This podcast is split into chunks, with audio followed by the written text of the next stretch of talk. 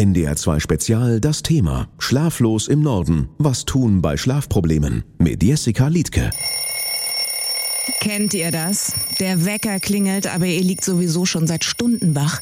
Wieder nicht geschlafen. Und jetzt? Jetzt müsst ihr aufstehen und funktionieren. Schlafmangel, Schlafstörungen, die können ganz schön anstrengen. Wie gehen wir am besten damit um? Das besprechen wir jetzt. Schön, dass ihr dabei seid. Hier ist NDR 2 und ihr hört das Spezial. Schlafprobleme, darum geht es hier jetzt. Und die Chancen stehen leider gut, dass ihr das auch schon mal erlebt habt. Ihr kriegt kein Auge zu, obwohl ihr müde seid. Eure Gedanken fahren Karussell, ihr wälzt euch im Bett, lauft nochmal zum Kühlschrank und so weiter. 30 Prozent der Deutschen klagen über solche Schlafstörungen. Das hat zum Beispiel die Techniker Krankenkasse erfasst. Heute wollen wir herausfinden, wie wir am besten mit sowas umgehen. Dafür ist Dr. Christine Blume heute im NDR 2 Spezial. Sie ist Schlafforscherin an der Uni Basel, Podcasterin. Ihr Podcast heißt Überschlafen. Und sie arbeitet auch als Schlaftherapeutin. Ich freue mich, dass sie dabei ist. Also Christine, ab wann sind solche schlaflosen Nächte eigentlich ein Problem? Es wird dann zum Problem, wenn jemand das Gefühl hat, es ist ein Problem. Also wenn man morgens aufwacht und ähm, sagt, hm, also irgendwie, ich bin nicht erholt und wenn sich das dann auch mehrmals pro Woche so zeigt, über einen längeren Zeitraum, vielleicht wirklich auch so über vier Wochen, wo das sich nicht mehr normalisiert und man eben so das Gefühl bekommt, also irgendwie stimmt das nicht so richtig. Vielleicht ist man dann auch am Tag erschöpft oder gereizt. Ja, und dann sollte man darüber nachdenken, was man tun kann, um wieder besser zu schlafen. Darauf werden wir im Laufe dieser Sendung noch sehr viel genauer eingehen. Trotzdem interessant finde ich, dass das ja doch so viele Menschen betrifft. Woran liegt das wohl, dass Einschlafen und Durchschlafen vielen Menschen schwerfällt?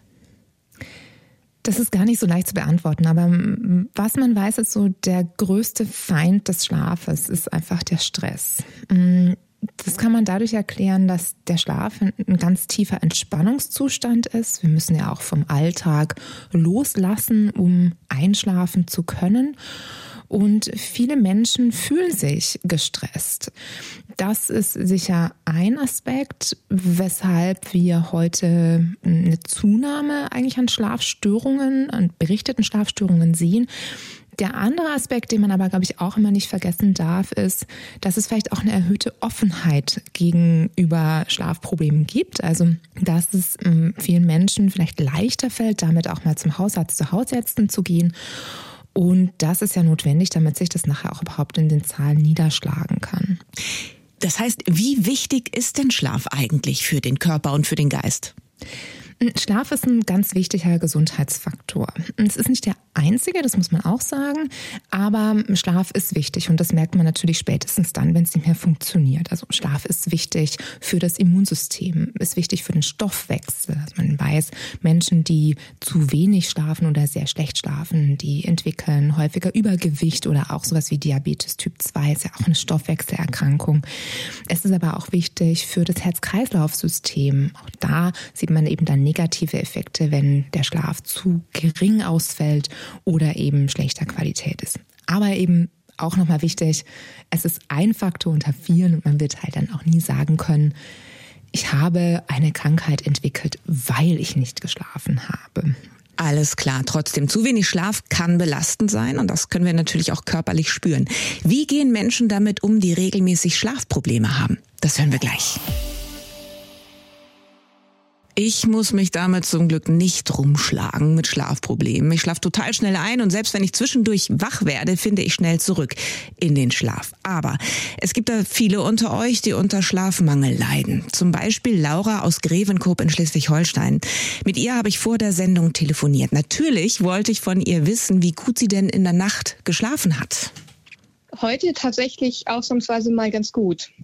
Wie sieht denn sonst so ein normaler Schlaf bei dir aus, eine Nacht? Das ist sehr unterschiedlich. Also in letzter Zeit war das meistens so, dass ich mit dem Einschlafen eher weniger Probleme hatte. Das ging ganz gut, aber nach zwei, drei Stunden spätestens war ich wach und dann meistens auch für den Rest der Nacht. Und was machst du dann, wenn du wach liegst? Kommt ganz drauf an. Also manchmal stehe ich auf, ähm, oft versuche ich wieder irgendwie doch in den Schlaf zu kommen. Mit Lesen, mit irgendwas oder irgendwann dann gebe ich auf, beschäftige mich mit irgendwas, was leise ist, um den Rest hier im Haus nicht zu stören und ähm, warte dann einfach, bis es morgen wird und man wieder aufstehen kann. Wie oft kommt das vor? Ähm, sechs bis sieben Nächte von zehn, würde ich schätzen. Das ist ja tatsächlich eine Hausnummer. Ne? Das heißt, wenn du dann auf einmal wieder wach liegst, was geht dann in dir vor? Na, der erste Gedanke ist meistens so, na toll, nicht schon wieder. Ähm, es setzt mich unter Druck. Man möchte ja irgendwie auch schlafen. Und wenn ich merke, das funktioniert nicht, das ist wie so ein Teufelskreis, dann werde ich noch wacher, der Kopf äh, driftet weiter ab. Genau. Und wie zeigt sich dieses Schlafdefizit bei dir im Alltag, wenn dann tatsächlich der Tag anbricht und du aufstehen musst? Also die ersten Stunden gehen meistens noch ganz gut. Dann kommt halt so eine allgemeine Niedergeschlagenheit. Ich bin nicht mehr konzentriert genug. Ich vergesse die Dinge. Ich bin zerstreuter. Ich bin auch generell gestresster. Man fährt schneller mal aus der Haut und ähm, ist einfach im Alltag deutlich weniger belastbar. Hast du denn schon irgendwas unternommen? Das klingt ja so, als wäre der Leidensdruck bei dir durchaus schon da. Ja, definitiv. Also ich habe schon ganz viel ausprobiert. Ich habe es mit ähm, Melatonin versucht, mit viel Sport tagsüber, mit ähm, einer Ernährungsumstellung, mit autogenes Training, Meditation, Yoga, also alles. Aber da hat offenbar noch nichts so richtig funktioniert. Das heißt, bist du jetzt mit deinem Latein am Ende oder wie möchtest du damit weiter in Zukunft umgehen? Ja, ich habe es akzeptiert. Ich weiß, das ist scheinbar ein Teil von mir. Wie eine Krankheit, ich muss es akzeptieren, es ist so und ich muss damit irgendwie leben. Danke, Laura, dass du deine Erfahrung mit uns geteilt hast. Sehr gerne. Also, Laura hat gesagt, sie hat ihre Schlafprobleme akzeptiert. Christine Blume ist Schlaftherapeutin. Du kennst Laura nicht, klar. Aber hältst du das für eine gute Taktik, sich quasi dem Schicksal hinzugeben? Denn Schlafmangel kann ja auch ungesund sein. Also ich glaube, generell muss man einfach sagen, es gibt eine Therapiemethode, die sogenannte kognitive Verhaltenstherapie bei Insomnie. Die wird auch nach der wissenschaftlichen Leitlinie zur Behandlung von Ein- und oder Durchschlafstörungen, wie sie ja Laura eben auch hat, empfohlen. Und da sehen wir bei 80 Prozent der Patientinnen und Patienten eine Verbesserung der Symptome und bei 40 bis 50 Prozent ist es nach der Therapie so, dass keine klinisch bedeutsame Schlafstörung mehr vorhanden ist. Also da hat man schon häufig häufig sehr große Erfolge. Genau, was macht man mit diesen Menschen? Also wo setzt da die Therapie an?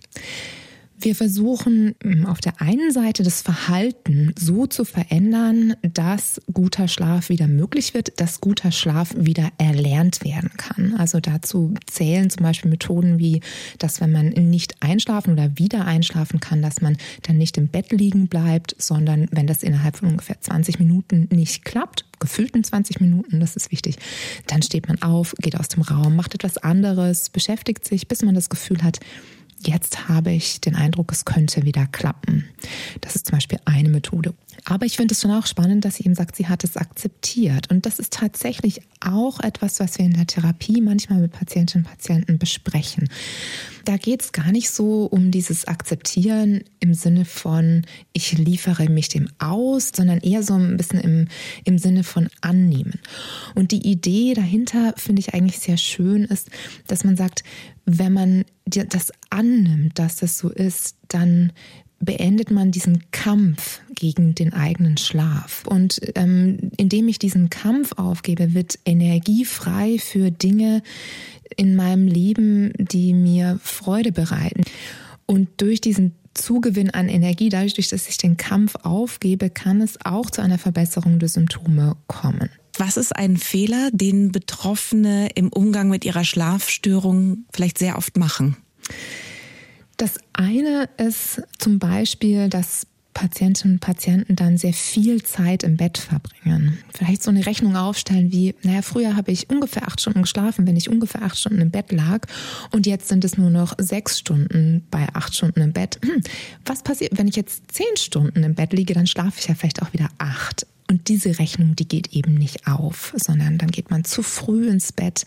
Das Einschlafen wird noch schwieriger und so kommt es eben dann zu einer ja, Chronifizierung dieser Schlafstörung. Also der Schlaf wird bei vielen Patientinnen und Patienten so alles bestimmend im Leben. Ist ein ganz, ganz zentrales Thema und davon versuchen wir eben in der Therapie dann Schritt für Schritt wieder wegzukommen. Spielt Angst, das sich reinsteigern, eine wesentliche Rolle dabei auch? Ja, auch. Und manchmal kommen Patientinnen und Patienten so mit der Vorstellung, wenn ich nicht acht Stunden schlafe, dann bin ich am nächsten Tag zu nichts zu gebrauchen. Und das ist natürlich was, was Angst macht, was auch berufliche, auch private Angst bezüglich der Zukunft auslöst. Und da versuchen wir eben dann auch mit unseren Patientinnen und Patienten zu arbeiten und mal zu schauen, stimmt es denn wirklich? Ähm, oder bin ich vielleicht auch mit sechs Stunden eigentlich relativ leistungsfähig? Und dann schafft man eben auch auf gedanklicher Ebene eine entspanntere Haltung gegenüber dem Thema Schlaf und kann auch darüber den Schlaf verbessern.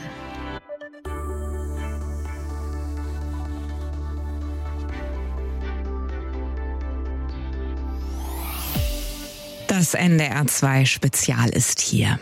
Ich habe gerade damit angegeben, dass ich keine Schlafprobleme habe und das in einer Sendung, die sich um Schlafstörungen dreht. Die kennen nämlich, je nach Studie, jeder Dritte von uns. Aber zu wenig schlafen, das tue ich, glaube ich, trotzdem. Ich zögere meinen Schlaf hinaus, weil ich nach einem langen Arbeitstag einfach nicht so schnell wieder ins Bett will. Ich scroll dann zum Beispiel noch ewig durch mein Handy, obwohl mir eigentlich schon längst die Augen zufallen. Ich habe mal nachgerechnet, ich komme so auf 6,5 Stunden Schlaf pro Nacht. Und da sagen ja die meisten Schlafforscher, das ist zu wenig. Deshalb die Frage jetzt an Christine Blume, Schlafforscherin und heute mein Gast hier im Spezial. Wie schädlich ist das, was ich mache? Ja, also wir empfehlen für erwachsene Menschen für gesunde erwachsene Menschen sieben bis neun Stunden Schlaf pro Nacht. Das ist aber so die Daumenregel. Also man kann auch sagen, die goldene Mitte liegt bei acht. Dennoch gibt es da natürlich eine große Variabilität. Es gibt auch Menschen, die wirklich nur sechs, sechseinhalb Stunden benötigen, um am nächsten Morgen ausgeruht und fit zu sein. Und die erleben dann natürlich auch keine negativen gesundheitlichen Konsequenzen. Ich glaube, vielmehr ist sich so zu fragen, wie schädlich ist das denn jetzt? Hm, könnte man sich ja fragen, was kann ich denn vielleicht tun, um auf ein bisschen mehr Schlaf zu kommen? Gegeben den Fall, dass es dich überhaupt stört. Also, also ich bin schon denen, unausgeschlafen dann am nächsten Tag. Das merke ich schon. Ja. Ein bisschen schlapp, ein bisschen gerädert, so durchaus. Genau. Man kann sich aber vielleicht überlegen, was kann man tun, um doch früher in den Schlaf zu finden. Vielleicht findet man auch im Alltag schon Möglichkeiten, um so ein bisschen Entspannungsinseln, so ein bisschen Me-Time vielleicht einzuplanen, indem man mal nachmittags Viertelstunde, 20 Minuten Spaziergang macht, je nachdem, wie flexibel man bei der Arbeit ist. Ich glaube, das ist sinnvoller, als sich dann zu fragen, wie schädlich ist es, weil im Endeffekt wird man in Studien auch keine Antwort darauf finden, wie schädlich das jetzt für dich tatsächlich ist. Was ist denn mit dem berühmten Mittagsschlaf? Ist das eine gute Methode, ähm, um tatsächlich wieder ein bisschen aufzutanken? In der Regel sollten wir natürlich ausreichend jede Nacht schlafen. Wenn das mal nicht klappt, dann kann man natürlich auch sagen, ich mache jetzt mittags einen Powernap, weil die letzte Nacht war irgendwie kurz. Das sollte aber keine Strategie auf Dauer sein. Im Gegenteil, also bei Patientinnen und Patienten, die Schlafstörungen haben, raten wir sogar explizit davon ab, dann Schlaf am Tag nachzuholen.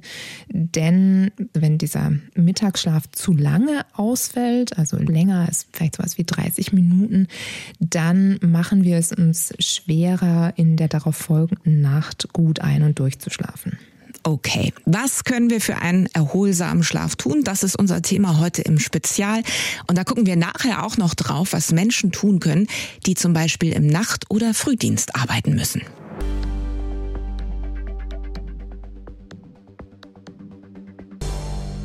NDR 2 Spezial das Thema Schlaflos im Norden. Was tun bei Schlafproblemen? Mit Jessica Liedke. Das bin ich. Hi. Habt ihr das auch schon mal erlebt? Meistens wache ich so zwischen eins und zwei ungefähr auf und dann fängt das Gedankenkarussell an zu kreisen. Es fühlt sich wirklich an, als wäre da so eine Zentrifuge in, Gange und auch so ein beinahe so ein körperlicher Schmerz entsteht. Manchmal bin ich dann um, um fünf noch mal wieder eingeschlafen, um dann um sechs wieder aufzuwachen, auch völlig gerädert. Ja, jeder schläft mal schlecht, aber wer wie Margarete aus Rheinbeck häufig solche Nächte hat, ihr geht das seit zehn Jahren so, der leidet wohl unter einer Schlafstörung. Woher die kommen kann und was man dagegen tun kann, das ist heute Thema hier im Spezial. Schön, dass ihr zuhört. NDR 2 ist hier. Heute mit dabei ist die Psychologin und Schlafforscherin Christine Blume. Sie hat einen Podcast über Schlafen, heißt er. Den gibt's kostenlos für euch in der ARD Audiothek. Ihr könnt aber gerne hier bleiben jetzt und weiter zuhören, denn wir sprechen gerade im NDR 2 Spezial über Schlafstörungen. Gibt es da, Christine, eigentlich einen Unterschied zwischen Männern und Frauen? Ja, Frauen sind häufiger von Schlafproblemen betroffen als Männer. Weiß man, woran das liegt? Ja, es gibt zumindest verschiedene Vermutungen. Also eine Vermutung ist, hm, dass Frauen eine höhere Tendenz haben zu grübeln. Also wir hatten vorher auch so diese Gedankenspiralen am Abend, wenn man im Bett liegt und eigentlich einschlafen möchte. Man kann da nicht so richtig aussteigen. Das ist eine Tendenz, die bei Frauen häufiger ist, die auch zum Beispiel mit erhöhten Zahlen von Depressionen bei Frauen assoziiert scheint. Und ein zweiter Faktor sind natürlich aber auch Hormone. Also Frauen haben einen Menstruationszyklus und auch im Laufe dieses Menstruationszyklus, da verändert sich der Schlaf und auch da kann es natürlich sein, dass das eine Basis ist, auf die ein, die Entwicklung einer Schlafstörung begünstigt. Das heißt, Schlafprobleme müssen bei Männern und Frauen auch unterschiedlich behandelt werden? Nee, wir behandeln alle gleich tatsächlich. Ah, okay, interessant. Ob Mann oder Frau, es scheint aber klar zu sein, nicht einschlafen oder nicht durchschlafen zu können, das ist schon sowas wie eine Volkskrankheit. Ich habe auch einen Freund, Roland in Bremen, der seit 15 Jahren immer wieder mit Schlafstörungen kämpft. Er hat sich damit aber arrangiert, das hat er mir am Telefon nochmal erzählt. Ich habe ihn gefragt, wie er eigentlich damit umgeht, also was er macht, wenn er nachts wieder mal wach liegt wenn du einen Podcast-Tipp willst, ne, da kenne ich mich gut mit aus. Ich kann ganze Live-Programme von irgendwelchen Künstlern mitsprechen, die ich gerne immer wieder höre. Ich versuche fast sowas äh, Meditatives zu machen, immer gleiche Abläufe irgendwie. Ähm, es hat auch einen Zauber, die Nacht, denn fast alle anderen schlafen, es klingelt kein Telefon, nichts passiert. Irgendwie dieses nur mit sich sein und mit seinen Gedanken wer gerne malt, soll ein Bild machen. Wer sich gerne an den Rechner setzt und was zu tun hat, das ist ein wunderbarer Moment des Tages. Das klingt aber auch ein bisschen wie Romantisierung, oder nicht? Das kann ich gar nicht glauben, dass du dann, wenn nach so einer schlaflosen Nacht einen Tag noch halbwegs gut überstehst. Nö, das ist natürlich auch aus der Not eine Tugend machen. Ich könnte mich genauso gut hinsetzen und immer sagen, das ist ja schrecklich. Und wenn du die dunklen Seiten hören möchtest, dann kriegt man unglaublich doll Sodbrennen. In, in schlimmen Phasen ist es wirklich so, dass ich nicht mehr weiß, was ich gesagt und was ich gedacht habe. Da muss ich mich manchmal rückversichern. Und es kann mir manchmal passieren, dass ich wichtige Anrufe verpasse und Leute fragen, was ist denn? Sie wollten sich doch melden. Das ist natürlich super unschön, wenn du dir vorgenommen hast, äh, gut zu essen und viel Sport zu machen im neuen Jahr. Nichts ist beschissener, als todmüde sich hinzustellen und zu sagen, sagen, ich wollte aber Sport machen. Das gehört natürlich auch dazu, aber äh, wie gesagt, ich kann es ja nicht abstellen. Ich könnte jetzt ja mit dem Fuß auf den Boden stampfen und den Kopf in den Nacken legen und schreien, warum Gott, warum ich? Aber ich habe es geschafft, solange es nicht eine wahnsinnig schlimme Phase ist, ein bisschen geschafft, damit zu leben. Dass es einfach Momente und Phasen gibt, wo ich dann so sehr wenig schlaf. Anscheinend kann mein Körper damit ganz gut um. Und je mehr man es schafft zu sagen, im Moment ist das wohl so, ähm, desto leichter kann man damit umgehen. Danke, Roland, der seinen Frieden mit der Schlaflosigkeit gemacht hat. Naja, naja, Frieden, aber wir schlagen uns nicht mehr. Das NDR 2 Spezial ist hier. Viele Menschen sagen, durch unregelmäßigen Schlaf werde ich krank. Schichtarbeiter zum Beispiel. Das war ja auch ein Grund für die jüngsten Streiks der Lokführer, die sich andere Arbeitszeiten wünschen. Gerade der Schichtdienst setzt da vielen zu, ist schlecht für das Sozialleben und die Gesundheit. Schlafforscherin Christine Blume heute hier im NDR 2 Spezial. Mit welchen Problemen haben Schichtarbeiterinnen durch schlechten Schlaf typischerweise zu kämpfen? Ja, Schichtarbeit ist belastend eigentlich auf zwei verschiedenen Ebenen, die man da so nennen kann. Das ist einerseits natürlich durch diesen unregelmäßigen Schlaf-Wach-Rhythmus körperlich sehr belastend. Aber ein anderer Aspekt ist natürlich auch so der psychosoziale Aspekt. Also ich bin dann häufig nicht synchronisiert mit den Rhythmen der Menschen, die mich umgeben. Also Freizeitaktivitäten werden schwieriger zu planen, ähm, Kinderbetreuung ist schwieriger zu planen, das erfordert einen hohen Planungsaufwand. Und das sind die Gründe, warum Schichtarbeit eben sehr belastend ist.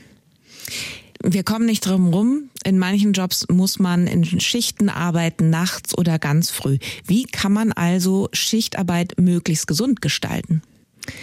Ja, es gibt verschiedene Empfehlungen, die auch aus wissenschaftlichen Studien abgeleitet äh, sind. Und eine Empfehlung ist zum Beispiel, dass man maximal drei Nachtschichten in Folge hat, aber auch überhaupt, dass man so maximal drei Schichten desselben Typs hintereinander hat. Ganz wichtig sind natürlich auch ausreichende Ruhezeiten zwischen ähm, den Schichtblöcken. Und eine ganz wichtige Empfehlung, die auch häufig hm, nicht berücksichtigt wird, ist, dass man immer in spätere Schichten wechseln sollte sollte, also von der Früh in die Spätschicht, in die Nachtschicht, in die Frühschicht, weil unser Körper sich besser an Verlängerungen des Tages anpassen kann. Und der Wechsel eben in so eine spätere Schicht entspricht eigentlich einer Verlängerung des Tages. Nach so einer Nachtschicht, wie gesund ist denn dann der Schlaf, den man vielleicht versucht am Tag nachzuholen? Also besser als gar nicht schlafen ist es wahrscheinlich, aber der Schlaf am Tag ist einfach nicht der gleiche wie in der Nacht. Und dadurch findet man zum Beispiel auch am Tag eher weniger Tiefschlaf. Aber was bedeutet das? Es ist dann eben in der Tat ein weniger erholsamer Schlaf. Es ist ein weniger erholsamer Schlaf, ja. Und tatsächlich ist auch ein Hauptsymptom von Menschen, die Schichtarbeit leisten, leisten müssen, dass sie eben über Schlafstörungen oder auch über Müdigkeit ähm, am Tag klagen und sich nicht so leistungsfähig fühlen. Das heißt, was rätst du Menschen, ähm, die sich vielleicht nicht unbedingt aussuchen können, die zu ungewöhnlichen Zeiten arbeiten und deswegen auch zu ungewöhnlichen Zeiten schlafen müssen? Man kann natürlich zum Beispiel Dinge empfehlen, wie dass man nach der letzten Nachtschicht dann am Tag nicht schläft, denn das wird einem es erleichtern, dass man dann in der darauf folgenden Nacht wieder in den normalen Rhythmus zurückfindet. Aber das ist natürlich alles so ein bisschen Hilfsmittel. Ähm, es führt keinen Weg daran vorbei, dass es einfach sehr belastend ist. Kann man Schlaf nachholen oder sogar vorholen? Also vorschlafen geht nicht. Nachholen können wir Schlaf. Auch wenn man sagen muss, dass es natürlich eigentlich am besten wäre, wir würden immer ausreichend schlafen, jede Nacht. Aber wir können Schlaf nachholen und in gewisser Art und Weise macht es unser Körper ganz von selbst. Wir holen nämlich Schlaf nicht nur über eine längere Dauer nach, sondern wenn wir zum Beispiel eine Nacht ganz wenig schlafen, dann wird der Schlaf in der nächsten Nacht automatisch etwas tiefer. Also wir könnten uns vorstellen, es ist, als würden wir ein bisschen intensiver schlafen und dadurch Natürlich müssen wir auch nicht jede Minute eins zu eins nachholen. Nachschlafen geht, das sagt Christine Blume. Ihr hört NDR 2.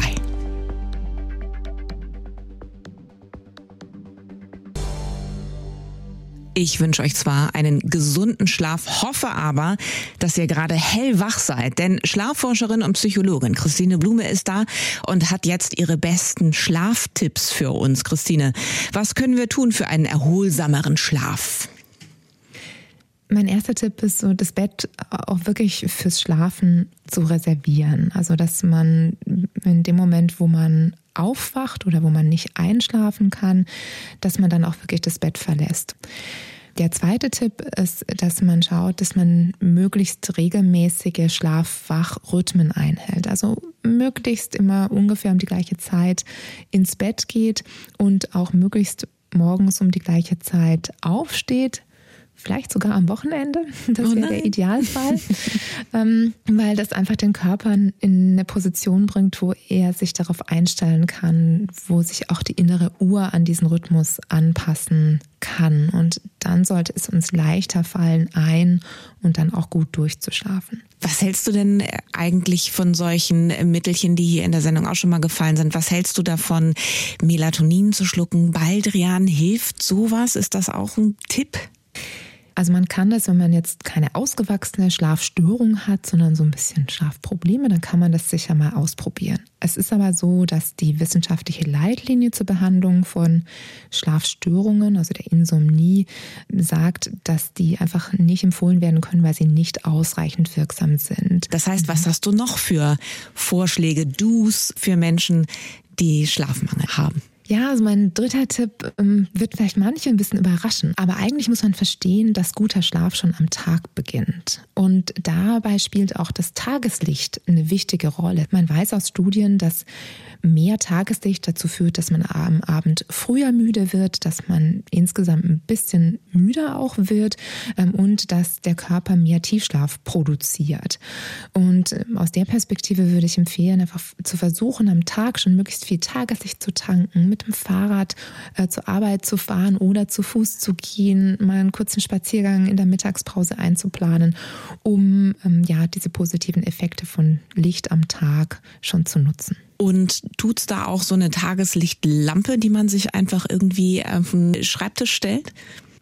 Ja, habe ich tatsächlich auch gerade hier neben mir an.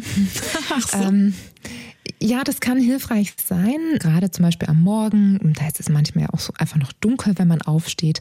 Ähm, da hilft das beim Aufwachen und ähm, so eine Tageslichtlampe kann einfach auch positive Effekte auf die Stimmung haben. Und da weiß man natürlich auch, dass ähm, eine bessere Stimmung auch für den Schlaf gut ist sagt Christine Blume hier bei NDR 2. Vielen Dank, dass du ähm, heute dabei warst hier im Spezial. Ja, sehr gerne. Vielen Dank für die Einladung. Schlafprobleme halten viele von uns wach, können mörderanstrengend sein und haben den einen oder anderen sicher auch schon zur Verzweiflung gebracht. Vielleicht war im Spezial heute was dabei, was euch Mut gemacht hat, vielleicht auch den Druck genommen hat, in den perfekten Schlaf finden zu müssen. Schlaf ist auf jeden Fall, das habe ich gelernt, was total individuelles. Ihr könnt das hier alles nachhören bei uns online auf ndr2.de. Jessica Liedke bin ich und ich wünsche euch schon mal eine gute Nacht, wie auch immer die aussieht.